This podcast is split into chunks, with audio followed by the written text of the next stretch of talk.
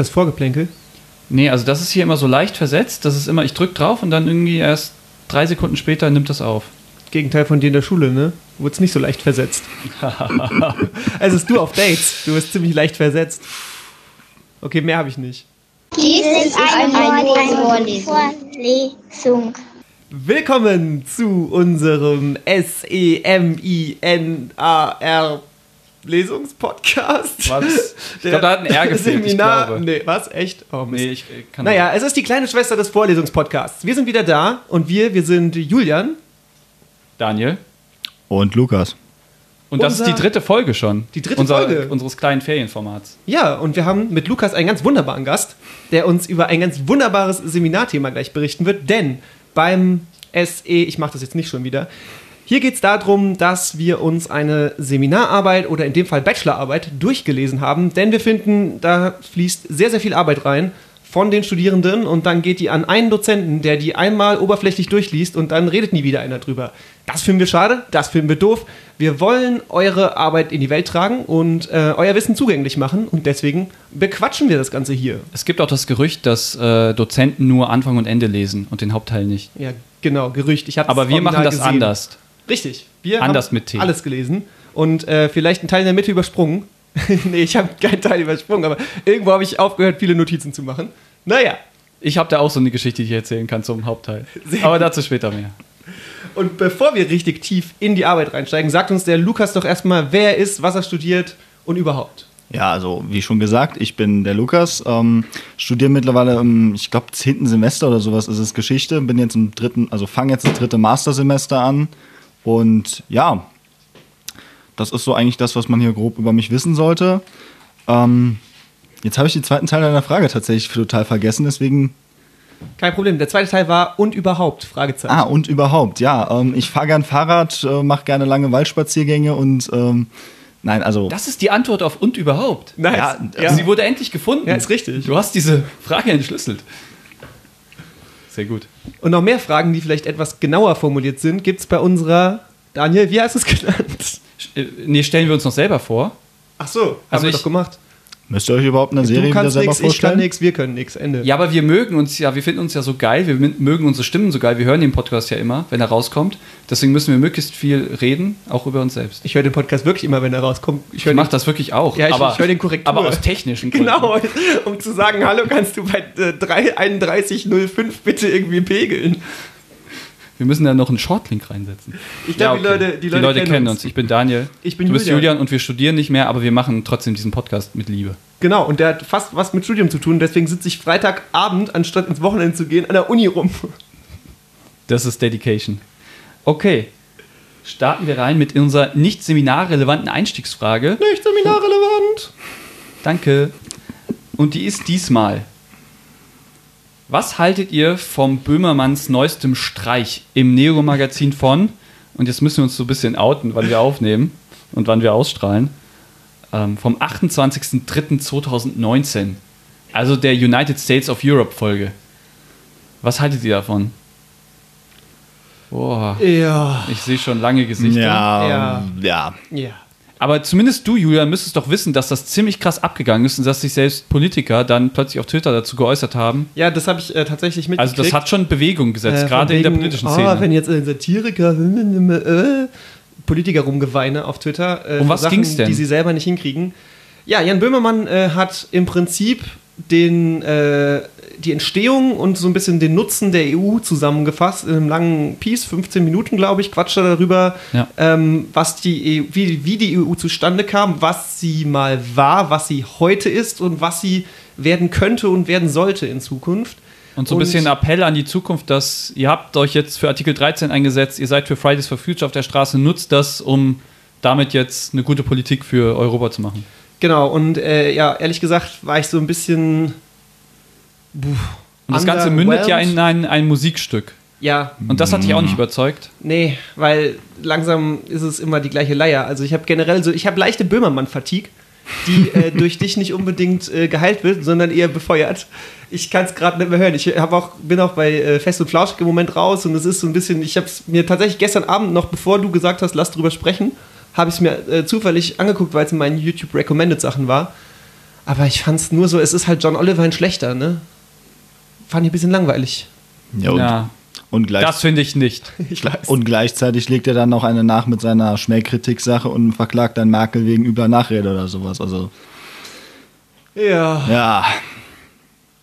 Böhmermann-Fatigue, ich sag dir, das ist eine Sache. Ja, der, derjenige ist halt, also ich finde, das ist ja eins zu eins eine Kopie von John Oliver. Und ich will nicht sagen besser oder schlechter, es sind einfach äh, Schlechter? gleich. Hm, schlechter, aber, ja. Schlechter? Na, da seid ihr aber eine der wenigen, die das denken. Meine Schwester wird mich für den Kommentar killen, aber ich bleibe bei der Meinung also ich, schlechter. will- ich finde, also ich will, ich will echt nicht sagen besser, ich würde sagen gleich gut. Geschmackssache, alles gut. Aber ähm, genau, dieses, dieses aus einer Satire mehr machen als nur Satire, sondern das in die reale Welt tragen und das sind seine Aktionen. Und das ist diesmal ihm auch wieder geglückt. Ja, wie gesagt. Indem das die Politik aufgenommen hat. Und diese Macht muss man würdigen und kann man nicht wegreden. inhaltlich ist es ja auch alles, alles gut und alles richtig und äh, ich bin ja so mit 90% der Sachen, die er sagt, d'accord. Es, ich weiß, ich kann nicht genau sagen, warum es mich nicht gekickt hat. Vielleicht geht es anderen Leuten da draußen auch so und äh, die können es besser formulieren. Ich kann es gerade nicht. Vielleicht ist er einfach der falsche Kerl für sowas. Also, weil er doch seine Art von Humor, der doch etwas streitbarer ist, dann so tiefgreifend politische Reformen quasi anstoßen zu wollen, ist er vielleicht nicht der Richtige für. Vielleicht liegt es da dran.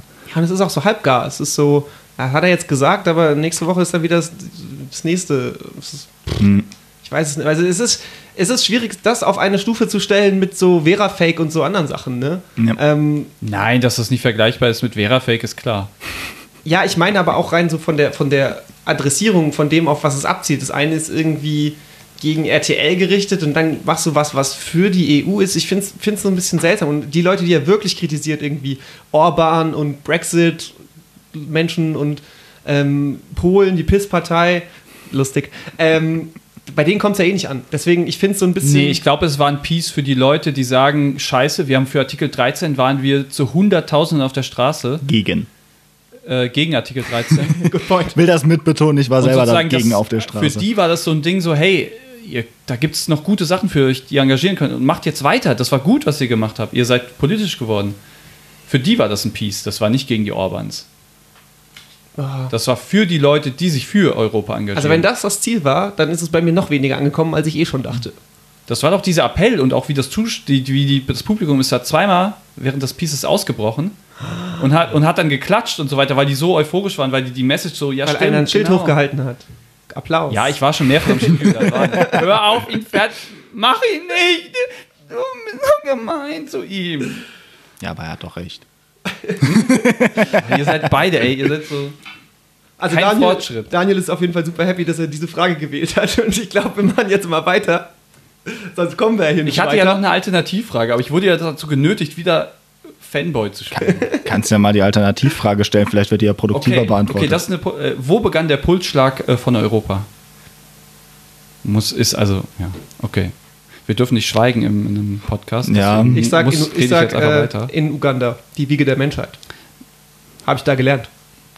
In Uganda. Ja, die sind total stolz drauf. Die behaupten, Hast der du das erste in Uganda Mensch, gelernt? Ja, die Wirklich Uganda sagen, dass der erste Mensch aus Uganda kam. Aber hast du das in der erste Uganda Mensch gelernt? Menschheit. Ja, ja, ja. also geil. da- also ich, ich habe mich lange Jahre mit Paläontologie beschäftigt. Ich bin mir ziemlich sicher, dass es Äthiopien ist. Ja, ich habe das auch äh, kritisiert öfter mal, aber das hörst du sehr oft in Uganda. Die sind da sehr stolz drauf. Man muss denen auch mal was lassen. Also Ja, nicht gut, immer nur okay. drauf rumhacken. Ja. Köln, Köln und Berlin sind sich Okay, auch zurück, zurück on topic, Streiten, zurück ne? on topic. Ist kein Archäologie-Podcast. Bonn ist meine. Hauptstadt. Ja, gute Frage. Also ich würde den nicht vor Mittelalter irgendwo zeitlich und definitiv nicht außerhalb des Kontinents selber örtlich verorten, sagen wir es mal so. Was ist, wenn ich jetzt sagen würde Frankfurt? Dann würde ich fragen, wieso? Weil da ein großes Eurozeichen steht. Das ist Die Geld. Frage war übrigens auch wo, nicht wann. Ja, ja. Ähm, aber wo äh, Frankfurt, weil da begann die Pulse of Europe-Bewegung. ja, Ich sag wann. Damals, vor zwei, drei Jahren. Ich, sag- ich sag wann äh, der Puls von Europa angefangen hat. Frankfurt. Danke. Sie können sich setzen, Holte. Sie sind raus. Lasst uns bitte zum Punkt kommen. Okay. Und Klingt zwar zur. Arbeit. Das ist nämlich besser. Wir sind jetzt bei 10 Minuten, das ist genau die Zeit, die wir eingeplant haben. Ein. Und deswegen starten wir jetzt mit dem Impulsvortrag. Und du kannst gleich deinen Titel nennen. Den Genau, haben wir, also glaube ich, noch nicht genannt, oder? Meine Arbeit äh, trägt den wunderbaren Titel Europa in der Berichterstattung französischer Zeitungen zur Triple-Intervention von Shimonoseki 1895. Die korrekte Antwort auf diese, äh, diesen doch recht langen Bandwurmsatz ist Gesundheit. ähm, und ja, im Grunde ist es eigentlich Warte gar nochmal, vorgelegt im Fachbereich 07, das müssen wir auch nochmal sagen. Okay, Geschichts- genau. und Kulturwissenschaften, genau. ist eine geschichtswissenschaftliche Arbeit tatsächlich, genau. Ähm, Im Grunde ist es eigentlich ganz einfach. Ich befasse mich ganz kurz gesagt damit, wie Europa oder Euro, äh, das Attribut europäisch in Abgrenzung zu anderen Kulturräumen quasi definiert wird.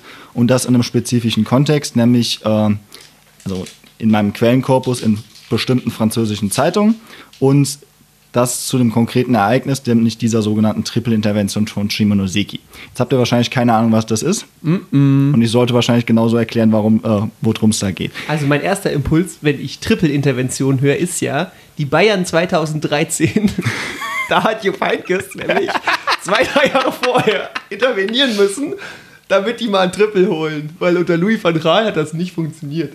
Aber ich glaube, das ist nicht das Richtige. Ich habe erst Tripper gelesen, aber das ist nochmal was ganz anderes. Nein, hör sofort auf mit dem Sex. Nein, es, also es hat weder was mit Fußball noch was mit Medizin zu tun. Ähm, nein, Für die es, Klicks. es für die Klicks, alles für die Klicks, gut.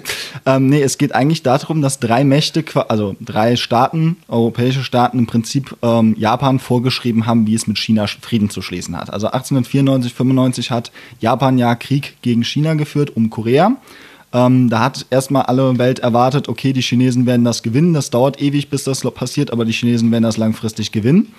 Äh, zur großen Überraschung hat dann tatsächlich Japan gewonnen und wollte sich neben Korea, Taiwan, also im heutigen Taiwan und ähm, diversen kleinen Inselchen auch noch die äh, Halbinsel von Liaodong, nein Quatsch, das ist die andere, die, ähm, ja, jetzt habe ich, so, hab ich den Namen wieder vergessen.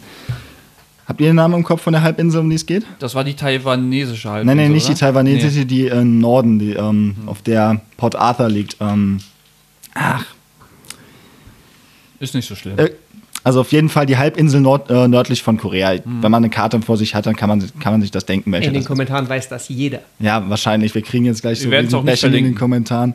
Auf jeden Fall ähm, wollte Japan auch die sich aneignen und da hatten erst die Russen was gegen, weil die selber ein bisschen was in Korea noch reißen wollten. Dann haben dann die Franzosen festgestellt, die Russen sind unsere Verbündeten, also sollten wir da mal schleunigst dabei sein, dass wir da mit äh, was gegen haben. Und schlussendlich äh, haben dann auch die Deutschen gesagt, äh, ja, die Russen und die Franzosen, die, können wir da nicht alleine lassen, da müssen wir mal ein bisschen in die Parade fahren. Und dementsprechend haben wir da auch was gegen. Sind dann beim äh, sind dann bei der japanischen Regierung vorstellig geworden und haben gesagt, hier, also ihr könnt gerne Taiwan erobern, aber ähm, kein, kein Gebietsgewinn auf dem Festland. Und da haben die Japaner dann ziemlich ja, sauer reagiert, aber am Schluss mussten sie halt nachgeben und das ist die sogenannte Triple-Intervention von Shimonoseki gewesen, weil das halt am Verhandlungsort dieses Friedensvertrages im japanischen Shimonoseki passiert ist. Das wird im Geschichtsgrundkurs auch nicht behandelt. Nein, das wird sogar nicht mehr im Leistungskurs Geschichte behandelt. Also das Korrekt. ist schon sehr hohes Spezialwissen. Ich habe Wirtschaftsabitur, da wurde es auch nicht behandelt. Herzlich willkommen zur Wirtschaftsabi-Lektion über Shimonoseki und Triple-Intervention Genau, aus also BWL-Sicht. Ich habe jetzt tatsächlich ähm, schon mal was zu dem Thema gemacht, mit demselben Quellenkorpus, den ich auch für die Bachelorarbeit verwendet habe, ähm, vorher schon über Deutschlandbilder. Äh, das ist daran etwas gescheitert, dass wenig bis gar nicht über Deutschland berichtet wird in dem Kontext. Aber der Dozent, bei dem ich das geschrieben habe, hat dann gesagt, hier ähm, gucken Sie mal, der, ein gewisser Herr Methfessel hat ähm, bestimmte äh, Identitätskonstrukte untersucht für den Kontext des Boxerkrieges, also es ist fünf Jahre später als mein Untersuchungszeitraum gewesen und gucken Sie doch mal, ob Sie in dem Quellenkorpus was entsprechendes finden. Habe ich tatsächlich auch gemacht. Also ich habe tatsächlich einigermaßen rekonstruieren können, ähm, dass Europa in, als bedrohte Interessengemeinschaft mehr oder weniger in diesem Kontext äh, konstruiert wird. Dafür habe ich eben fünf Zeitungen untersucht, die danach ausgesucht worden sind, ähm, welche, Au also welche Auflagenstärke sie haben und welcher politischen Richtung sie angehören. Also ich habe mir die fünf größten oder fünf größten jeweils. Warte, ich versuche sie mal auszusprechen. genau, Oh ja, das versuch super. das mal. Das ist super. Das, Le Temps, Oui. Le Figaro, c'est bien. Le Petit Parisien, Parisien. Parisien, äh, La Croix, Oui, Le Matin. c'est bien. Baguette Fromage. Äh, äh, J'habite äh, Mainz. Du dein Fell. Ähm, ja, auf jeden Fall, das sind, äh, also das, das sind alles Massenblätter, das heißt, das sind weniger so diese hochgestochenen bürgerlichen Quellen quasi, die man, äh, die vorangegangene Autoren wie Meth Fessel oder eben ähm, auch Gollwitzer haben. Grüße an der Stelle. An die beiden. Ja, das, An Gollwitzer. Also Goll, Goll, An Gollwitzer ist Meth Head und Method und Goldwitzer. Ja. Goldwitzer. Goldwitzer. Ähm, nein, also tatsächlich, ähm, da, Lacroix ist so radikal katholisch, sehr weit rechts außen, stellenweise stark antisemitisch. Also das war sehr interessant, das zu lesen, vor allen Dingen auf Französisch, wenn man dann auch nur die Hälfte total äh, richtig versteht. Also am Puls der Zeit 1900. 1895 äh, Ja. tatsächlich konkret am Puls der Zeit an genau. Sag nicht, die Franzosen sind auch. Die Franzosen, die Franzosen sind min also das ist jetzt ein bisschen blöd, wenn man sagt, die sind mindestens genauso schlimme Antisemiten wie die Deutschen gewesen, aber Nee. vor, vor, vor Hitler auf jeden Fall.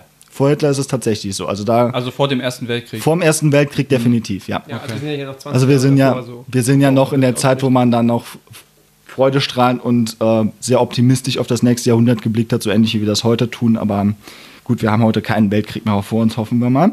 Ähm, auf jeden Fall, diese fünf Zeitungen fangen dann im Prinzip im gemäßigt linken bürgerlichen Spektrum an. Das ist dann Le Temps und einen gewissen Anteil auch Le Figaro. Gehen dann über äh, äh, mittleres beziehungsweise eher auf ähm, seichtere Unterhaltung ausgelegtes Spektrum wie Le Petit Parisien aus. Das halt auch ein bisschen populistisch mit gewissen ra äh, rassistischen Ansichten, Ansichten ist. Ähm, rein bis hin halt zu Le Matin, das ähm, tatsächlich eher im kleinbürgerlichen, wirtschaftsliberalen Spektrum im Grunde zu verorten ist. Alles Zeitungen, die ähm, diesem französischen Typus des Journal entsprechen. Das sind ja Tageszeitungen im Grunde, die so eine Mischung aus Information und seichter Unterhaltung vermitteln. Also es ist ein bisschen schwierig, das jetzt ganz kurz runterzubrechen, aber es ist halt wirklich so seichte Unterhaltung mit ein bisschen Brigitte. Mit, mit Brigitte. bisschen Brigitte. Irgendwo zwischen Brigitte und Bildzeitung kann man die wahrscheinlich so verorten. Ah, also, also Le Petit Parisien ist zum Beispiel tatsächlich sehr stark äh, der Bildzeitung ähnlich, weil halt Mhm. einfach ähm, es macht insgesamt, also es, ich habe das ein, nicht, ja, es, es, es hält dumm wahrscheinlich eher. So, ähm, ja. Also es ist zum Beispiel so, Le Petit Parisien berichtet äh, mit etwa einem Fünftel seiner Seitenzahl äh, über spektakuläre Verbrechen und Vorkommnisse in ganz Frankreich. Also da sind dann so die, die Raubmorde und äh, die äh, Prostituiertenmorde in Paris. Das ist so, das nimmt bei denen relativ viel Platz ein. Auf jeden Fall ähm, Mann, Hab ich- Kuh und übernachtet in Scheune. habe ich auf jeden Fall erstmal versucht, das Ganze ein bisschen einzugrenzen, nämlich in diesen Zeitraum der tatsächlichen Intervention. Ähm, habe für jede Zeitung insgesamt 50 Ausgaben untersucht und das auch erstmal versucht, statistisch einzuordnen. Also ich habe angefangen am 19. März äh, 1895. Da sind die Friedensverhandlungen losgegangen zwischen Japan und China. Ähm, und habe aufgehört am 7. Mai. Das hat wunderbar gepasst, genau 50 Ausgaben jeweils ergeben. Ähm, 7. Mai ist aber nicht zufällig gewählt, sondern der äh, liegt daran, dass an dem Tag vorher, weil man muss ja immer bei einer Zeitung bedenken, wenn die täglich erscheint, muss man eigentlich gucken, äh, der Tag vorher, was ist da passiert, dann kann man Ja, am Tag ja. nachher die, äh, die Berichte quasi lesen. Äh, am Tag vorher hat dann Japan tatsächlich dieser Triple-Intervention nachgegeben und gesagt, okay, wir nehmen lieber höhere Geldentschädigungen als Landgewinn zu machen. Genau, also ich habe mal so ein bisschen statistisch angeguckt, wie oft berichten die über diese Thematik insgesamt und wie oft wird in diesen Berichten dann europäisch oder Europa genannt. Also in so einem Kontext, dass es halt ähm, tatsächlich auch über Ide- Identität geht und nicht einfach nur, okay, da äh, ist ein europäischer Beobachter unterwegs gewesen, der ist von Chinesen schief angeguckt worden. Ist tatsächlich, steht tatsächlich sogar so drin, ist halt nur für meine Fragestellung relativ irrelevant. Ist das gewesen. was Besonderes, also dieses, diese Statistik als, als Geschichtswissenschaftler Ähm, zu nutzen? Jein. Also in der Form, wie ich es gemacht habe, tatsächlich ist Eine das. Inhaltsanalyse ist es ja. Ja, also in, in, in der Form, wie, wie gesagt, in dieser Form, wie ich es gemacht habe, für Zeitungen, gerade für so etwas niedere, also für etwas breitere Bevölkerungsschichten, ist es tatsächlich so für diesen que oder für diesen Zeitraum selten gemacht worden. Es gibt halt gewisse Schulen im geschichtswissenschaftlichen Bereich, die sehr stark Wert auf statistische Analysen legen. Ähm, Okay. Genau, also das ist so die große, äh, große Dualismus in Geschichte. Gibt diesen klassischen Historismus, wo man dann quasi die Tagebücher der großen Entscheidungsfinder untersucht und dann gibt es diese etwas marx marxistisch angehauchte Denkrichtung. Bielefelder Schule heißt die, glaube ich, bin mir jetzt nicht hundertprozentig sicher. Meine Professoren werden mich steinigen, wenn sie das hören. Aber auf jeden Fall geht es da fast nur darum, äh, Sozialstrukturen und Statistiken zu analysieren, um dann äh, entsprechend daraus Schlüsse ziehen zu können. Da kann ich vielleicht auch kurz ansetzen, ähm, weil ich das total interessant fand. Du hast jetzt gesagt, du hast circa 50 Ausgaben von je fünf Zeitungen Genau. gehabt. Ähm, Rechne mal im Kopf zusammen, wie viele das sind. 205. Es sind nicht ganz 250. Ja, weil- Achtung, oh. weil die Katholen, weil die faul sind und sonntags nicht arbeiten wollen. Die Katholen haben Prinzipien. Die Das sind nicht faul, richtig, die haben richtig, Prinzipien. weil die, weil die äh, zu, ihre, zu ihrem Katholizismus stehen und sonntags nicht arbeiten wollten und deshalb montags keine Zeitung rausgebracht haben. Genau. Richtig? Also das ist tatsächlich sehr interessant. Von, Typen. von, äh, von Lacroix habe ich tatsächlich äh, fünf oder sechs Ausgaben weniger gehabt. Dafür gab es aber eine Menge Supplementbände. Also da ist es so, die haben zu fast jeder Zeitung noch eine Entschuldigung, Supplement. Supplementbände. Das ist auch ein deutsches Wort in dem Fall. Also die haben tatsächlich zu fast jeder Ausgabe noch eine Zweitausgabe rausgebracht, die einfach ähm, ja quasi Stimmen aus ganz Europa zusammenfassen soll. Das ist in den meisten Fällen wenig produktiv, weil es ähm, meistens einfach tatsächlich nur nachplappert. Aber es gibt tatsächlich, also es hat sich tatsächlich so ergeben, dass ich tatsächlich mehr oder weniger das damit ausgleichen konnte, was da an Menge gefehlt hat, dass ich da auch in etwa auf 50 Ausgaben gekommen bin. Aber was mir nicht ganz klar geworden ist beim Lesen deiner Arbeit, jetzt rein methodisch. Ja. Wie bist du denn, also für Dummies, wie bist du denn vorgegangen? Hast du wirklich wir 240 schon in die Diskussionsrunde gerutscht? Ich, Okay. Rutsch so. Machen wir weiter mit. Fließende Übergänge. Ja, hast, also hast du wirklich 240 Zeitungen gelesen und dann geguckt, wie oft steht da Le Röp oder Das ist Forschung, Julian. also, das kennst du nicht, gell? Also Nee. st streng genommen habe ich das nicht. streng genommen habe ich das gemacht. Theoretisch gibt es diesen kleinen Vorteil, dass die, Französ äh, dass die französische Nationalbibliothek so freundlich war, was in Deutschland leider nicht der Fall ist. Ähm, fast alle Zeitungen, die historisch in Frankreich erschienen sind, ähm, zu digitalisieren und tatsächlich auch mit äh, Indizes zu versehen. Das heißt, man kann da einfach äh? Genau, also, Geil. also nicht ganz Steuerung F, es gibt eine Suchfunktion innerhalb dieser Datenbank quasi, aber man kann im Prinzip jedes Wort, jeden Sachverhalt rausfinden, den man in Zeitungen suchen will. Ja. Das ist eigentlich sehr praktisch und deswegen habe ich mich auch dafür entschieden, diesen Quellenkorpus nochmal zu verwenden, weil ich ihn eben schon mal genutzt hatte und gewusst habe, wie praktisch und gut er zu analysieren ist. Aber es ist halt schon, ich habe, glaube ich, alleine daran, also an reiner Arbeitszeit mindestens eine Woche fast durchgehend gesessen, da die Analyse zu machen allein die Strichliste dann rauszufinden, wie viele Artikel und wie viel, das, das war schon sehr anstrengend, ja. Und komplett französisch, ne? Also da gibt es ja wahrscheinlich auch Das keine wollte ich auch Übersetzung. Das finde ich schon ja, altfranzösisch. du sprichst Französisch. Ich, ja, ich, ich, kann- ich verstehe Französisch. Also ich habe zwei Jahre, also the theoretisch zwei Jahre Französisch in der Schule gehabt, die effektiv eigentlich vier Jahre Inhalt vermitteln sollten, habe davon durch diverse Zwischenfälle vielleicht ein Jahr gehabt und ja, ich kann auf einem Grundniveau Französisch, ich kann mich nicht gut auf, auf Französisch unterhalten, aber schriftliches Französisch verstehe ich einigermaßen, also das ist es nicht. Und ich habe ein leichtes Talent für Sprachen, vielleicht liegt es auch ein bisschen daran. ja, ja, also, also, ich musste, musste dann irgendwann aufgeben bei den vielen. Das waren ja schon zum Ja. Teil dreizeilige französische Einschübe, Ja. wo ich dann einfach nichts mehr verstanden habe. Ja. Ja, das ähm, muss ich ganz ehrlich sagen. Ich habe auch einfach äh, viel mit Google-Übersetzer am Schluss gearbeitet, um dann wirklich sicher, zumindest sicher zu gehen, dass dann äh, die Sachen korrekt so stehen, wie, sie, wie ich sie denke, dass sie bedeuten können. Ähm, ja, ist halt, Französisch ist halt doch noch, äh, also es ist ja so, man, es gibt bestimmte Sprachen, die muss man Arbeiten nicht übersetzen und das sind dann normalerweise Englisch und Französisch. In äh, osteuropäischer Geschichte muss man normalerweise Russisch auch nicht übersetzen, wenn man es selber kann. Also ja, das ist so. Aber es kommt durchaus öfters vor, dass man dann so halt anderssprachige Quellen lesen muss. Mm, also- ich rede jetzt nicht von Inka-Schriftzeichen. Ja, nee, das tatsächlich nicht. Es gibt, glaube ich, 20 Leute auf der ganzen Welt, die Inka-Schriftzeichen tatsächlich lesen können. Ja, also ja, da ja. ist die Problematik wesentlich geringer. Aber so äh, Geschichtsfachliteratur ist eigentlich gang und gäbe, dass da äh, äh, Englisch und Französisch definitiv nicht übersetzt sind und je nach Fachbereich auch durchaus Russisch mal nicht zum Beispiel. Also Also es liebt, dass du das denkst, aber es sind nur 19, die die Schriftzeichen lesen können, weil ich kann es nicht. Klar, dass du das direkt annimmst, aber das ist ein Fehler. Also es sind Ja, 19 okay, okay. ohne mich. Ja gut, vielleicht habe ich es auch mit Inti oder Hopi verwechselt. Das kann sein. Passiert manchmal. Ähm, mir ist auf deinem Deckblatt direkt was aufgefallen. Auf dem Deckblatt. Oh, ja? auf dem mal Deckblatt direkt, das- das ist aber in der, in der direkt- Vornigkeit, ja. Und zwar dein Erstgutachter, ja.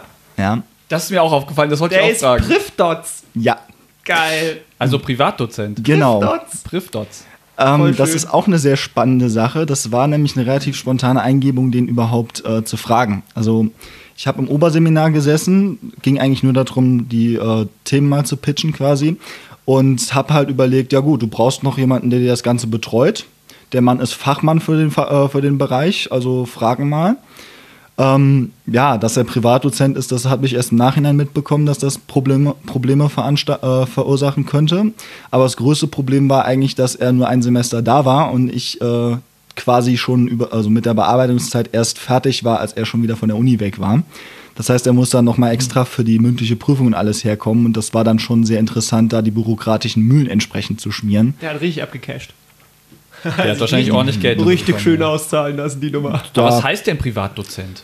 Ja, gute Frage. Das ist es, ja, das ist eine wirklich gute Frage. Also den haben Ähm, die irgendwie gefunden auf der Straße und Ähm, gesagt, hey, Nee, der, der ist, wenn ich es richtig verstanden habe, ist der an der Uni Düsseldorf oder sowas fest, ähm, aber war als Gastprofessor wohl, als Ersatz für den Dr. Röder für ein Semester hier. Ich ich bin glaub, nur privat hier.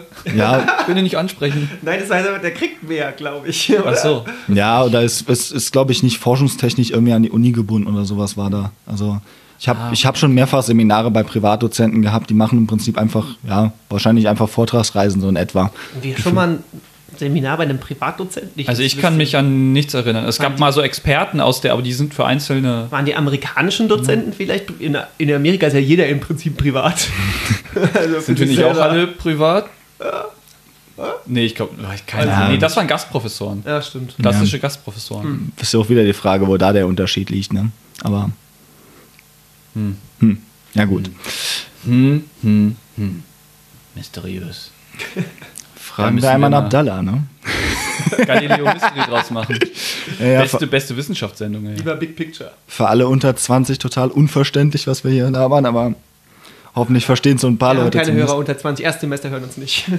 Erstsemester können bis zu 17 sein. Also das, deswegen, die das hören ist, uns nicht. Okay, das ist, dann, dann ist alles Im dritten wunderbar. Semester ist man reif für. Ja, wir sind auch explicit. Also bei Das uns äh, fallen Schimpfwörter manchmal. Explicit und höhere Bildung okay. gleichzeitig. Gleichzeitig. Schaff das erstmal. Mhm. Ähm, ich fand cool, wie deine Arbeit äh, angefangen hat. Nämlich gleich der erste Satz war eine Frage. Finde ich richtig schön. Ja. Äh, äh, Wissenschaftler sind ja dafür da, Fragen zu beantworten. Und hast du die Frage denn beantwortet? Was ist Europa? Ich habe die Frage nicht beantwortet in der Arbeit, nein. Kann man Also- sie überhaupt beantworten? Nein, glaube ich ganz ehrlich nicht. Also es gibt Näherungen an diesen Begriff. Man kann für sich in etwa ausmachen, okay, was macht in bestimmten Bandbreiten Europa aus, was ist es nicht, aber so richtig positiv allgemeingültig definieren lässt es sich nicht. Und das schreibe ich ja tatsächlich auch in der Arbeit direkt in der Einleitung. Ähm, wahrscheinlich, also dass ich die Frage gar nicht so richtig beantworten will, sondern dass ich zu einer Näherung beitragen will quasi. Man muss auch sagen, ich bin normalerweise ein großer Freund davon, Arbeiten mit Zitaten zu beginnen, aber da ein Zitat zu finden, war etwas schwierig. Insofern habe ich lange mit mir gerungen, den ersten Absatz irgendwie so vernünftig zu schreiben, die Arbeit quasi anfangen zu können. Weil so mit, der, mit dem direkten fachlichen Einstieg, das, das, das war irgendwie nicht rund. Und dann habe ich dann noch gesagt, okay, wenn du schon dich mit europäischer Identität befasst, dann kannst du doch gerade erstmal einen Gegenwartsbezug reinsetzen. Das ist ja so klassische Vorgehensweise. Entweder fängt man mit einem Zitat an oder mit einem Gegenwartsbezug bei geschichtswissenschaftlichen Hausarbeiten. Und da, ja, L'Europe, qu'est-ce que c'est? C'est une émotion. oui, Ich spreche nicht wirklich Französisch. Oh. Ähm, war aber schon ganz gut, das danke, Französisch, danke. das du Ich habe es ein bisschen abgeleitet von dem, was ich jetzt sagen wollte, denn äh, auch etwas später dann in der Einleitung kommt nochmal äh, rhetorisch genial aufgegriffen die Frage, was ist Europa? Und dann geht es weiter äh, mit dem Nachsatz, hinter dieser Frage steckt gefühlt mehr. Und äh, da geht es so ein bisschen drum, ne? es ist nicht nur Landmasse, es ist jetzt nicht nur geografisch einzuordnen, sondern hinter Europa steckt gefühlt mehr. Und ich fand es total interessant, ähm, und mutig, in der Einleitung von einer wissenschaftlichen Arbeit von gefühlten Wahrheiten zu sprechen. Ja, also dass das so drin geblieben ist, ist wahrscheinlich auch eine der Folgen, dass ich äh, das Ganze nicht lektorieren oder überhaupt mal gegenlesen lassen habe, weil ihr habt vielleicht gemerkt, es sind so zwei, drei Sätze, die einfach mittendrin aufhören in der Arbeit drin und so Sachen. Also Komme ich noch zu. das ist sowas, Da habe ich auch was gefunden. das hat mir mindestens so eine, eine halbe Notenstufe dann tatsächlich runtergerissen im Endeffekt. Aber Ja. ja, ähm, ja das tatsächlich ist das in der mündlichen Prüfung auch nochmal aufgekommen und es ist tatsächlich so gewesen, dass das sogar gelobt worden ist, als, wie, wie du ja schon angesprochen hast, im Prinzip besonders mutig, weil halt tatsächlich, es ist schwierig gewesen, das anders auszudrücken und insofern war es dann auch tatsächlich vernünftig, das so zu machen. Ich finde Also, auch, wenn dann in der Einleitung so, da bist Ja, du noch eben. so in diesem ne, relativ saloppen Part, wo man es noch so ein bisschen darf. Ich sage immer, erste Viertelseite darf man noch. Ähm, und Fußnoten, aber bei dir nicht, aber da kommen wir auch gleich zu. Ja, ähm, gut, Fußnoten. nee, fand, fand, ich, äh, fand, ich, fand ich bemerkenswert Ja, auf jeden Fall. Auch noch in der Einleitung, Ei, ei, ei. und da hat mir wirklich das Herz geblutet, ähm, Europa. Was der Begriff jenseits von geografischen Zuordnungen beinhaltet, ist egal. Und dann habe ich so gedacht,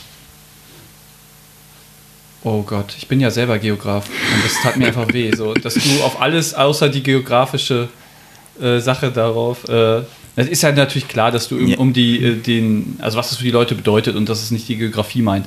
Aber da hat mir schon ein bisschen geblutet. Aber das ist ein Ja, aber Ding. das geografische Europa ist ja ziemlich gut definiert eigentlich im Gegensatz zu allen anderen Aspekten, die Europa ausmachen. Insofern, äh, ja, Es ist okay, ich verzeihe dir. ich meine, ja, okay. Es ist mir nur aufgefallen als Geograf. hab ich na klar, verstehe ich. Ja, unser kleiner Gast meldet sich wieder. Schon okay. Ähm, Knurrt der Magen und der Hund. Du hast, auch, Wer ähm, knurrt? du hast mir einen, einen wunderbaren Wortreminder gesetzt und ich habe heute auf der Arbeit, kein Scheiß, ich habe dreimal das Wort gesagt.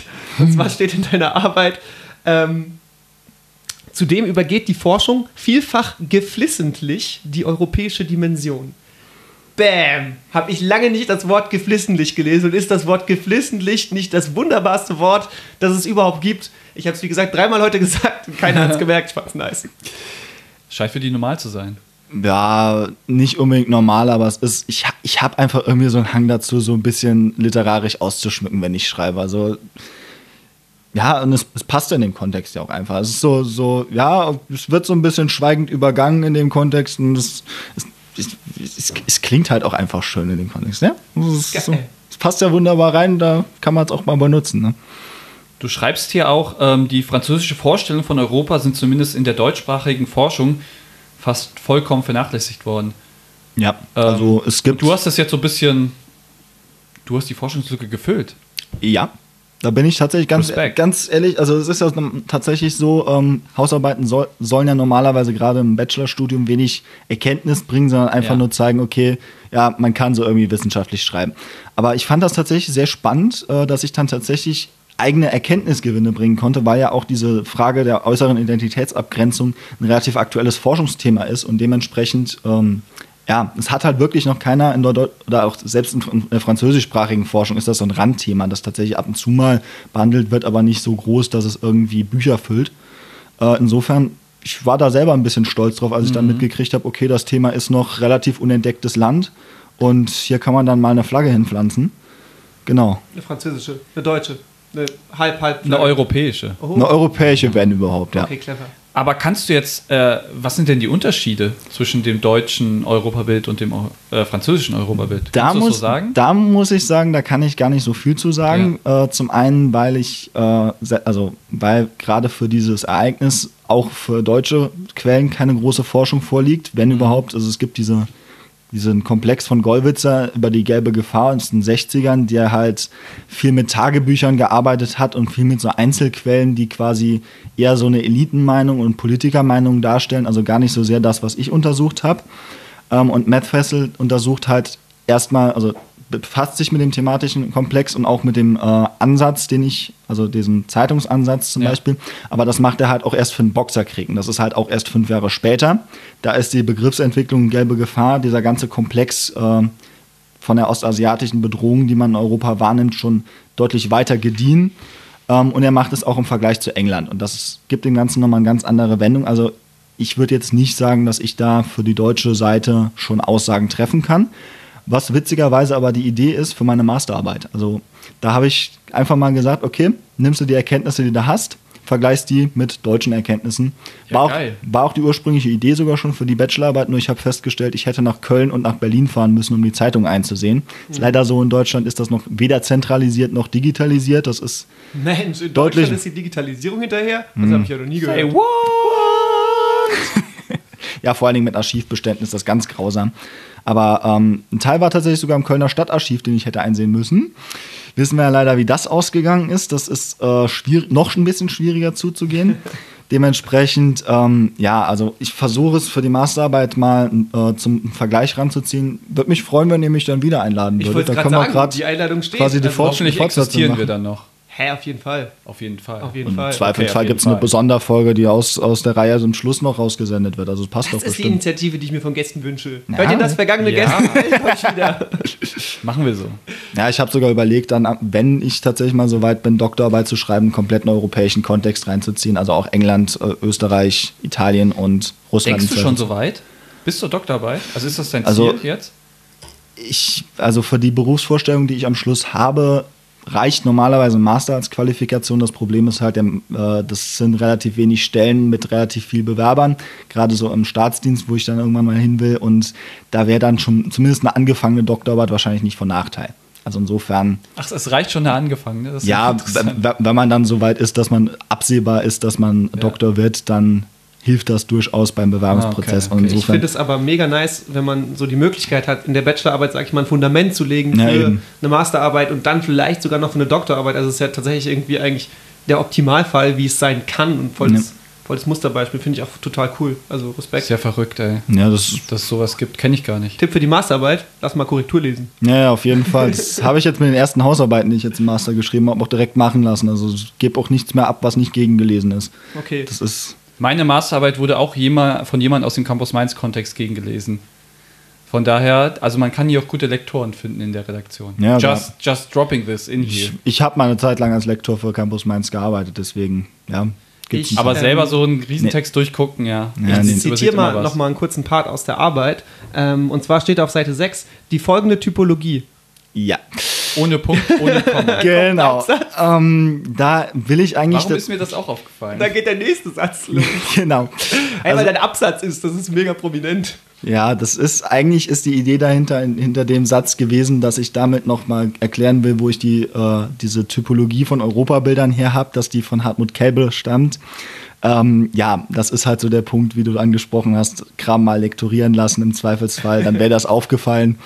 Ähm, Warum, ja. warum hast du eigentlich nicht es Zeit oder hattest du keinen? Oder? Ich muss sagen, ich habe den Fehler gemacht. Ich habe mich ein bisschen, also ich habe die ersten zwei oder drei Wochen einfach nicht viel gemacht für die ganze Sache. Ich habe hab halt eigentlich alles zusammen gehabt, was ich brauchte. Gerade so die äh, Quellenkritik und alles war schon vorhanden durch die vorherige Arbeit, die Ja. ich über den Quellenkorpus geschrieben habe. Ich habe mir gedacht, gut, hast ja noch ein bisschen Zeit.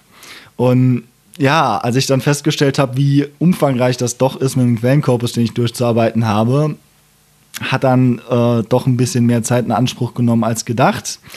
Und dann waren dann die neun Wochen schwuppsdiwupps fast rum.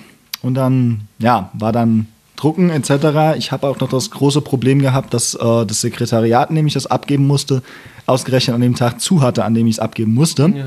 Das heißt, ich habe es dann per E-Mail eingeschickt, noch hin, extra hingeschrieben, Druckexemplar wird auch, äh, sofort nachgereicht und alles. Das ging dann zum Glück, aber halt, ähm, dann habe ich festgestellt, dann habe ich tatsächlich beim oder vor, kurz vorm Drucken festgestellt, scheiße, da fehlen vier Set, äh, da fehlt dir das Ende von gewissen Sätzen, aber war halt schon abgegeben zu und dann ja. ist zu spät und dann kann man natürlich nichts machen. Ich finde das aber. Das ist grausam, dieser Moment. Es Ja. ist furchtbar, also wünscht man keinem. Aber ich finde es mega cool und auch Props dafür, dass du hier so offen darüber sprichst, weil ich glaube, es geht mega vielen Leuten so, dass man am Ende, bei meiner Masterarbeit war es auch so, irgendwie am Ende noch eine, eine halbe Nachtschicht dran und das, das kennt einfach jeder und das kann eben so und so ausgehen. Kann nur immer wieder sagen, versucht möglichst frühzeitig alles Ja. auf die Kette zu kriegen. Ähm, spricht aber auch für deine Arbeit, dass du trotzdem noch durchgekommen bist, trotz, Ja. so, äh, trotz solcher Dinge, ne? weil inhaltlich ist es, also ich habe ja schon angedeutet, die Arbeit, die du da gemacht hast, auch wenn du, sag ich mal, ähm, nach Begriffen suchen konntest, ist ja schon richtig heftig. Ja, das ist. Äh, und ich habe viel gelernt beim Lesen. Zum Beispiel habe ich gelernt, wie Europäer zu der Zeit sich selbst gesehen haben.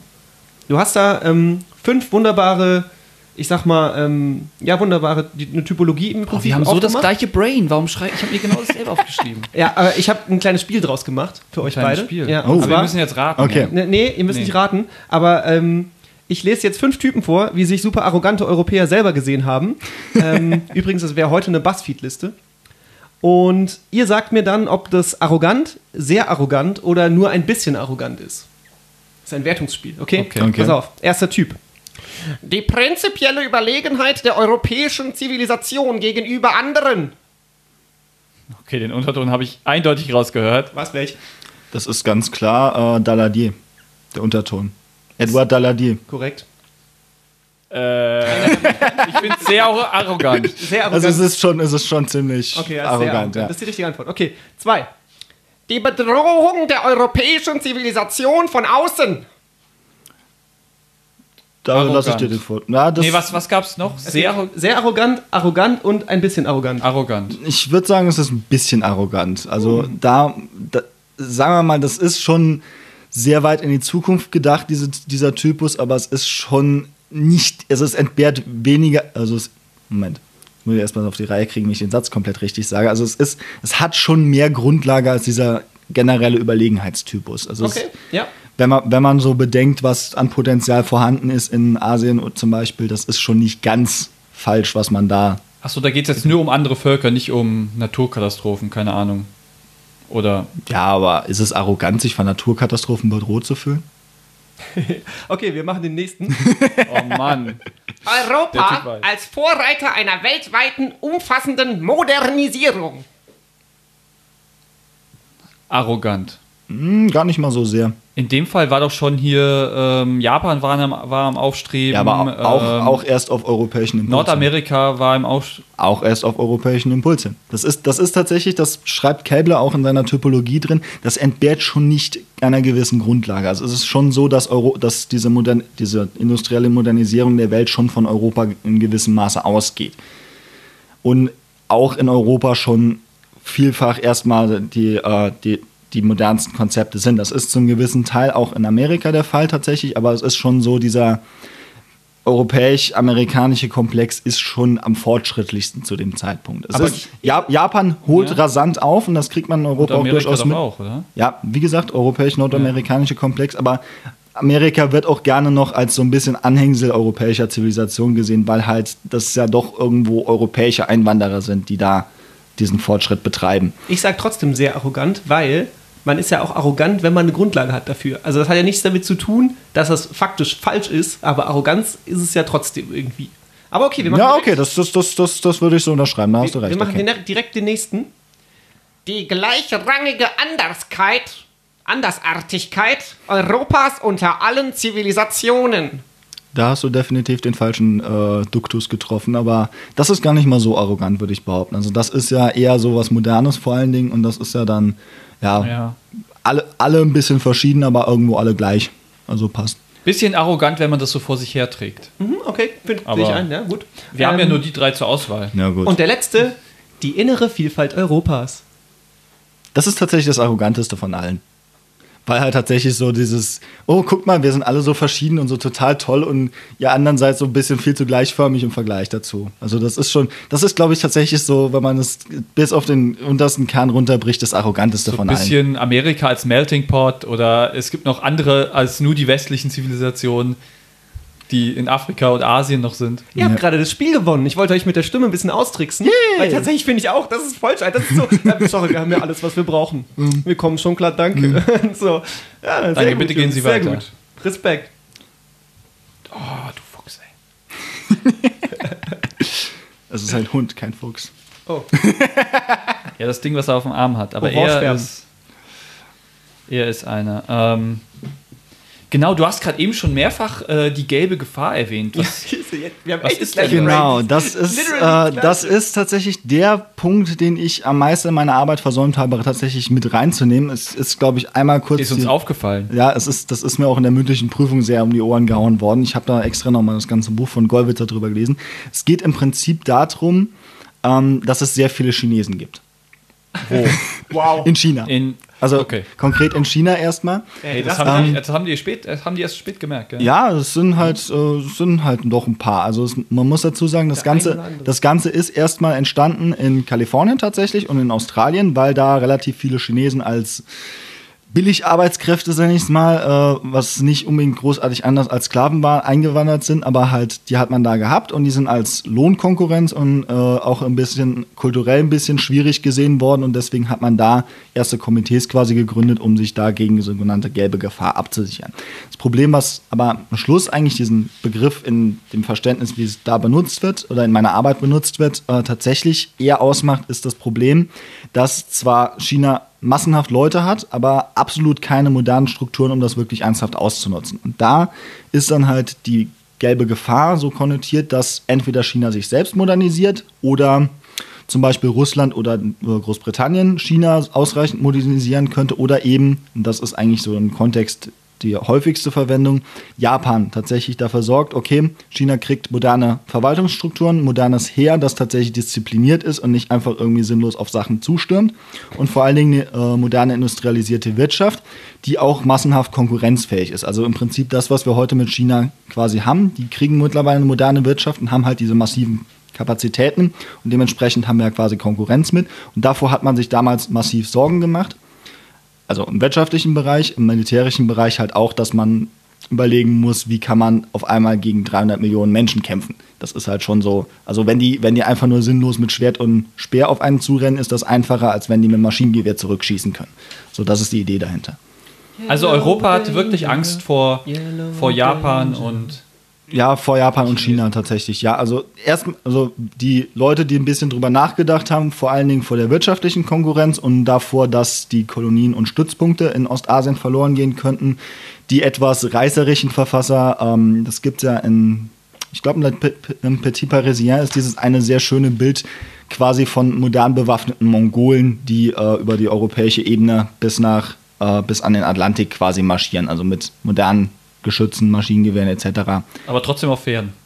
Trotzdem auf Pferden, ja, das ist ja tatsächlich so dieses, dieser, äh, dieser Punkt, dass man eigentlich bis zum Ersten Weltkrieg äh, problemlos mit, auch mit Kavallerie arbeiten wollte und auch gedacht ja, ja. hat, ja, das funktioniert wunderbar. Okay. Ja. Und dann ging es viel um die fünf Zeitungen. Genau. Genau, also jetzt, und also bei der Arbeit hier, warte, ich habe nochmal die, die ähm, die Gliederung, also gibt es eine Einleitung, dann gibt es diese Europabilder, die damals geherrscht haben, dann ähm, hast du ja nochmal extra, praktisch bringst du den Leser auf, was der Status quo gerade in der ja. Welt, was ist da passiert in dieser Intervention und äh, mit dem Krieg in, in Asien. Und dann kommen diese jeweils in Einzelkapiteln diese fünf Zeitungen, dann genau. beschreibst du das Europabild dieser Zeitung. Genau, und also ich muss sagen, ich habe Le Temps noch gelesen. Ja. Und da war schon so viel Französisch drin. dass ich dann, ich habe die anderen äh, vier Zeitungen dann nicht mehr gelesen. Ich, ich gebe es jetzt hier zu. Ich habe die ersten beiden gelesen, dann bin ich auch eher so durchgeflogen. Ähm, ich habe aber trotzdem noch was Schönes gefunden. Und zwar ähm, ein sehr schönes Zitat, äh, was sagt, dass die eine Zeitung, ich bin sicher, Lukas kann da gleich sagen, welche. ähm, gegründet 1827 als Satireblatt, begann die, begann die Zeitung spätestens ab 1867 zunehmend politisch zu werden. Das müsste Figaro sein, ne? Aber da frage ich mich doch, wie ist denn Satire unpolitisch? Also das ist, jetzt das ist eine so. gute Frage. Das ist äh, das, das Ganze ist aber aus dem äh, Sammelband äh, zitiert, den ich als Quellenkritik benutzt habe. Also genau, das, das, ist nicht auf, ja. das ist nicht auf meinem Mist gewachsen. Ja, genau, das meine ich. Das ist ja zitiert von dir, aber ich frage mich halt, eine Satirezeitung und die ist politisch geworden. Also entweder haben die vorher unpolitische Satire betrieben oder die sind, und das wäre das wär mega nice, von einem Satireblatt, weil die Politik so dumm geworden ist, einfach zu einem realen Nachrichtenblatt geworden. So ein bisschen wie wenn man Idiocracy guckt und sich dann denkt, ja, so ist das aber jetzt leider. Naja, sagen wir mal so, Vera Fake ist ja auch Satire, aber ist nicht unbedingt politisch. Insofern gibt es durchaus, un ja, es gibt durchaus unpolitische Satire in dem Fall und ich meine mich zu erinnern, dass es tatsächlich so gedacht ist, dass ähm, die sich eher mit gesellschaftssatirischen Themen auseinandergesetzt haben und dann eher in dieses Ernste, also weniger ins Lächerliche ziehende übergegangen sind. Das, ja. Vielleicht auch dieser Gedanke, dass Satire eigentlich die viel bessere Politik zumindest Beschreibung ist, weil irgendwie Leute gucken heutzutage keine Nachrichten mehr, sondern mm. gucken die Anstalt, gucken die ja, heute Show, weil sie sich viel besser informiert fühlen. Das ist jetzt ein Gedanke, der tatsächlich dann von heute kommt. Das also nee, das, ist, das okay. ist eher viel, das ist ein bisschen zu modern. Das ist eher im Prinzip so, wie wenn die Titanic sich in Richtung Spiegel entwickeln würde, so in etwa. Ja, das meine ich nämlich. Das, das, ist, das ist tatsächlich so die Entwicklung, die sie da durchgenommen haben. Also die sind zunehmend ernster geworden tatsächlich in ihrem Inhalt. So habe ich das verstanden. Ja. Okay, ein klein, eine kleine Formsache, die natürlich vielleicht auch der Zeit geschuldet ist. Ist es Seite 28? Äh, Seite 10. Okay.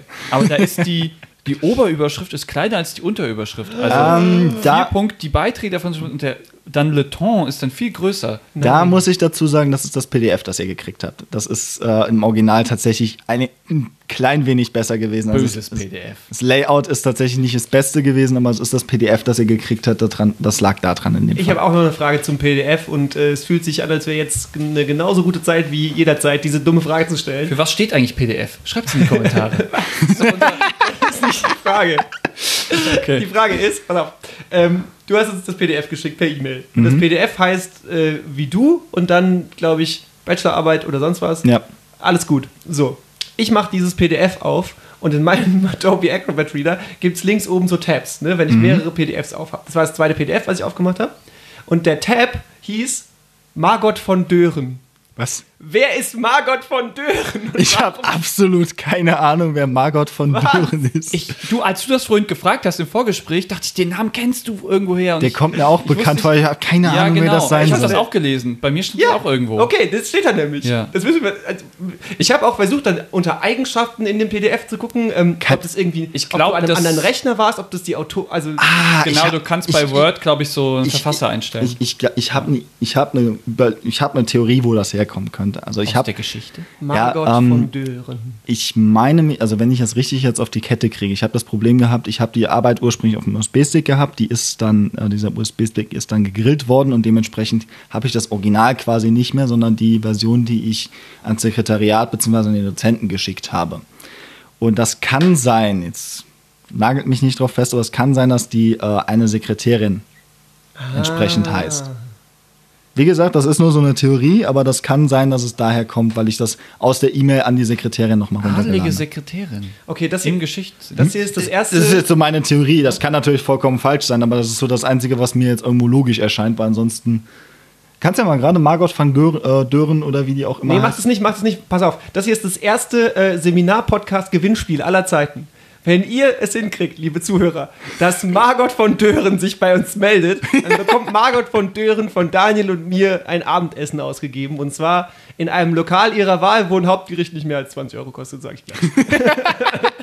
Oh, ich dachte schon, du machst keine Einschränkung, danke. Ich Aber ihr, ihr müsst aber auch eine Podcast-Folge da draus machen. Ne? Also bei dem Essen. Ja, das Essen ist Wir nehmen das Folge. Essen auf, ja. Ja.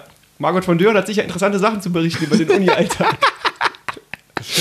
Also sau Hörer. Internet, do your magic. Und nachher kommt dann die Königin von irgendeinem kleinen Inselstaat an und hier ja, bin ich. Ich bin Margot von Dören. Ich habe ich hab den PDF-Reader erfunden. das ist auch eine Geschichte so. Wow, die würden, viele Studenten würden die gerne treffen. Ich finde auch den Namen so gut. Margot von Dören. Alles mit von Ja. ist cool. Okay, aber dann haben wir eigentlich die Arbeit nicht abschließend diskutiert, aber zumindest in unserem begrenzten, nicht äh, geschichtlichen äh, Verstand äh, begriffen. Und äh, wir gehen jetzt mal zum nächsten ähm, Bereich über, zum Zitat der Arbeit. Zitat der Arbeit. Wer will anfangen? Ich hätte eins. Ich hätte ein schönes. Ich habe auch eins. Äh, ich denke, ich mache meins mal Fang zuerst, an, ja. dann, dann kriegt es nicht so, das ist eh wieder ein bisschen emotional und damit es nicht so ganz so emotional schwer ist, Mhm. Haben jetzt am Anfang. dasselbe. Ja, das, das wäre nice. Ähm, es steht auf Seite 30, mein Zitat, gegen Oh. Ende der Ich bin Arbeit. auf 29. Ja, das Gott sei Dank, das ist schon mal Fazit, okay. Vielleicht habe ich aber viel notiert, das kann passieren. Äh, und zwar ist mein Zitat: Zivilisation ist wohl der große gemeinsame Nenner schlechthin. Ja. Das ist auch mal ein Statement. Das kann man auch mal sagen. Zivilisation, Daumen hoch. Ne? Zivilisation, der große gemeinsame Nenner schlechthin. Ich habe kurz überlegt, ob geflissentlich mit reinkommt, aber stand da so leider nicht. Und Ja, das passt, das, nicht. das hätte auch Ich nicht muss, so ja, ganz ich muss ja korrekt zitieren. Also es ist tatsächlich so, das ist ja, ich komme ja zu dem Fazit, dass, äh, dass alles, also dass, dass die Zeitung im Grunde kein positives Europabild konstruieren können, sondern im Prinzip nur sagen, Europäer sind zivilisiert, alle anderen auf der Welt sind es nicht. Und im Grunde das ist, das ist dieser große gemeinsame Nenner, den alle miteinander haben. Europäer können sich selbst beschränken, im, im gemeinsames oder größeres Interesse im Kopf haben und so Sachen. Das ist so das, was man unter Zivilisation da versteht. Und ja, wie gesagt, ich habe so einen leichten Hang dafür, auch mal in wissenschaftlichen Arbeiten etwas schwülstig und literarisch zu schreiben. Und ja, das wird dann auch etwas deutlich darin natürlich. Mir gefällt das. Apropos schwülstig und literarisch. Du, könntest, du könntest jetzt meine ganze Arbeit vorlesen und würdest nur schwülstig und literarisch legen. Also von daher passt das. Schwulsti, schwulst, schwulsti. schwulsti, schwulst. Max Schwulstenstein. Okay, nein, mein Zitat. auf Seite 29. Ganz knapp hätten wir das selber genommen. Ähm, ein fast schon apokalyptische Version eines neuen Mongolensturms durch die modernen bewaffneten Volksmassen Chinas. Ja, genau den Eindruck hatte ich und äh, sich die entsprechende Passage im äh, Le Petit Parisien gelesen habe. Das und es, es passt ja auch, gerade im Fazit ist es ja auch wieder so, da kannst du ein bisschen salopper schreiben, auf ein bisschen freier, ein bisschen mal zeigen, was du an Writing Skills hast. Und ja, es ist halt wirklich so, es ist halt wirklich dieses Bild von Massenheeren mit moderner Bewaffnung, die da wirklich über die russische Ebene nach Europa einmarschieren und halt ja auch nochmal so entsprechend mit allen rassistischen Stereotypen geschildert sind. Also es ist wirklich, es ist wirklich kein schönes Bild, wenn man das im Original liest. Auch mit meinen begrenzten Französischkenntnissen nicht. Glurak setzt apokalyptischer Mongolensturm ein. es ist sehr effektiv. Oh wei, oh wei, oh wei. Ist es ein Pokémon oder ist es ein französischer Politiker? Nee, ich glaube, das wäre leicht. Pokémon kommt ja aus Jacques Japan. Glurak. Ja, Popkultur ist übrigens erlaubt. Also, Ja, solange wir keine Copyright-Infringements kriegen, ne? Ah, die hören uns nicht. Ja, Pokémon-Namen haben alle Ziel nicht. hinten dran, ne? so, hast du jetzt noch was zu sagen zu deiner Arbeit? Weil sonst würden wir zur Verabschiedung kommen. Ich wüsste jetzt tatsächlich nichts, was ich da noch hinzufügen könnte. Wahrscheinlich kommen mir in zwei Stunden noch 100 Sachen, die ich vergessen habe zu sagen. Aber im Moment bin ich, glaube ich, ganz zufrieden mit dem, was ich euch Also, erzählt mal, habe. also du könntest jetzt auch deiner Mutti danken. Du könntest dein Twitter pluggen, Du konntest, wenn du möchtest. könntest deinem Lektor danken. Der Also meiner Mutti danke ich für 25 Jahre Unterstützung, genauso wie dem Rest meiner Familie natürlich. den Priffdots. Also Äh, ich habe eine Danksagung in meiner Masterarbeit drin. Ich, hab, ich, ich danke Das zum Beispiel. so Ja, es ist- kitschig. ich danke zum Das Beispiel dem so Produzenten kitschig. von Game of Thrones, dass sie Game of Thrones gemacht hat. Echt? Oh nee. Doch, natürlich. DB Wise und Benioff. Benioff und Wise. Benioff und Weiss, ja. Den danke ich in meiner Masterarbeit. ja gut, ohne, David ohne, Benioff? ohne die beiden hättest du auch kein Thema für deine Masterarbeit. Ne? Von daher, Das ist so kitschig, Mann. ja, Gott, na, dann danke ich auch meinem Dozenten für die vernünftige Bewertung und die gute Note am Schluss. Ne? Du Arschkriecher, du. Und für die Masterarbeit würde ich mir noch eine bessere Bewertung und eine bessere Note. Der wird meine Masterarbeit nicht korrigieren, weil aber der ja. Priffdots ist. Ja, und an der anderen Uni. Nee, aber tatsächlich, Lektoren kann ich mich ja leider nicht bedanken. Also war mein, mein Fehler in dem Fall, aber kann ich mich ja leider nicht Du bedanken. musst auch dazu nicht sagen. Es war nee, nee, es ist, Ich wollte provokant sein. ist, ja, ist ja eine nette Sache. Twit. Twitter habe ich leider nicht, sonst würde ich das ja auch promoten. Ähm, ich könnte jetzt meinen Fanfiction-Account promoten. Aber Ja, das, mach doch, ist gut. Ja, ähm, wenn, wenn, ihr, wenn, ihr, wenn ihr auf Alternate History steht, äh, fanfiction.de, The Luke of Uxbridge, ähm, ja, da ist eine etwas längere Geschichte von mir hinterlegt quasi. Cool. Schaut mal rein, lest euch das durch, lasst vernichtende Kritiken da. Ich bin darauf angewiesen, dass die Leute mir sagen, wie scheiße das ist, was ich schreibe. Genau. Ich schau mal rein. Danke Wunderbar. für diese letzten Worte. Aber vielleicht kannst du noch ein paar, ein paar Worte sagen. Ja, ein paar weniger fäkalsprachliche letzte Worte. letzten Worte? Was Nein, ist denn nein, heute los mit deiner Theatralik? Die ist äh, durch die Das ist Decke. ansteckend, weißt du? Das ist, okay, kann sein. wenn ich da bin, ist das Liegt an ansteckend. dir. Also, wenn ihr Kommentare habt zu diesem sehr traurigen Geschichtspodcast, dann ab in die Kommentare. Ihr könnt uns hören natürlich auch auf ganz vielen anderen Plattformen. Äh, auf Podigy, iTunes, äh, Spotify. Hört uns doch mal woanders. Und, hört uns doch äh, nicht immer hier, wo ihr uns gerade hört. Das ist doch doof. Das ist doch auf Dauer auch langweilig. Deine App Ja. funktioniert nicht mehr richtig. Podcast Addict ist scheiße im Moment. Ich weiß auch nicht warum. Ich bin sauer. Wenn der Typ das hört von Podcast Addict, macht's mal richtig. Das ist eine Gratis-App. Man könnte was spenden, habe ich noch nie gemacht. Also habe ich, glaube ich, Anspruch zu meckern. Genau, und hört auch bei unserer kleinen, äh, bei unserer noch kleineren Schwester rein, dem äh, Campuscast. Die sind jetzt auch schon mittlerweile bei, glaube ich, neun Folgen. Mit die meint er ihn, weil er ist das. Nee, ich bin jetzt ausgestiegen. Echt? Oh I'm nein. out of the band. Okay, Oh. Entschuldigung. Aus, freiwillig oder? Es gab Probleme. Ohoho. Es wenn, gab keine Ebene äh, der vertrauensvollen Zusammenarbeit. Kreative Differenzen. wenn ihr hören wollt, also, was okay. da los war, dann hört mal in den Campuscast rein. Alle Fakten auf den Tisch. Die ganze schmutzige Wäsche wird ausgeleert in der nächsten Folge vom Campuscast. Und ich sag euch schon, ein Kind spielt eine Rolle. What? Okay, gebt uns weiter fünf Sterne bei iTunes für diesen super Witz. Äh, nee, ein Kind spielt wirklich eine Rolle. Äh, und schreibt uns in die Kommentare. Oh mein Gott, Daniel ist schwanger. Schon wieder. Empfehlt uns, ähm, empfehlt uns euren Freundinnen und äh, Freunden. Und, Und allen diversen Kindern? auch natürlich. Oh, ja. Unser Twitter-Handle ist @vorlesungspod. Und privat sind wir unterwegs unter Bocher unterstreinig auf Twitter und Wie bitte? Instagram. Bocher unterstrich Schweibisch? Ist schwierig, gell? Ich, Ja, sollte, ich sollte Sprechtraining Ja. machen. Ähm, Bocher unterstrich Daniel. Okay, gut, jetzt kann man dir auch folgen. Und mir kann man folgen unter tankoff2909 auf Twitter und auf Instagram gibt es immer heißen Hunde-Content. Okay, Fragen, wenn ihr wollt, dass wir eure Vorlesung besuchen oder wenn ihr eine Hausarbeit, eine Bachelorarbeit habt, wo ihr nicht wollt, dass sie in der Versenkung schwin- verschwindet und äh, verstaubt, dann meldet euch. Schreibt an oder vorlesungspodcaster at gmail.com. Das War Vorlesungspodcast schon vergeben? Ja. Ja, Oh. traurig, ne? Traurig, Aber es ja. gibt keinen anderen, soweit ich weiß. Egal. Ähm, aber ich sag's euch, Leute, das ist auch sehr, sehr gut, wenn eure Mutter oder euer Vater keine Lust hat, eure lange, lange wissenschaftliche Arbeit zu lesen, weil das hier können die hören. Also lediglich meine Mutter hat gesagt, Julian, das geht über eine Stunde, wann soll ich mir das? Oh Mann, das war jetzt Wir nicht sehr erbauend. Ähm, aber vielleicht können wir äh, zu irgendeinem Jubiläum dann auch mal unsere beiden vorstellen. Mütter, genau, natürlich. Ich Mütter, rede über natürlich. Mütter. Ich, So Sonderfolge Mutter. ich würde gerne mal deine Mutter kennenlernen. Ich werde sie wahrscheinlich kennenlernen. Das stimmt.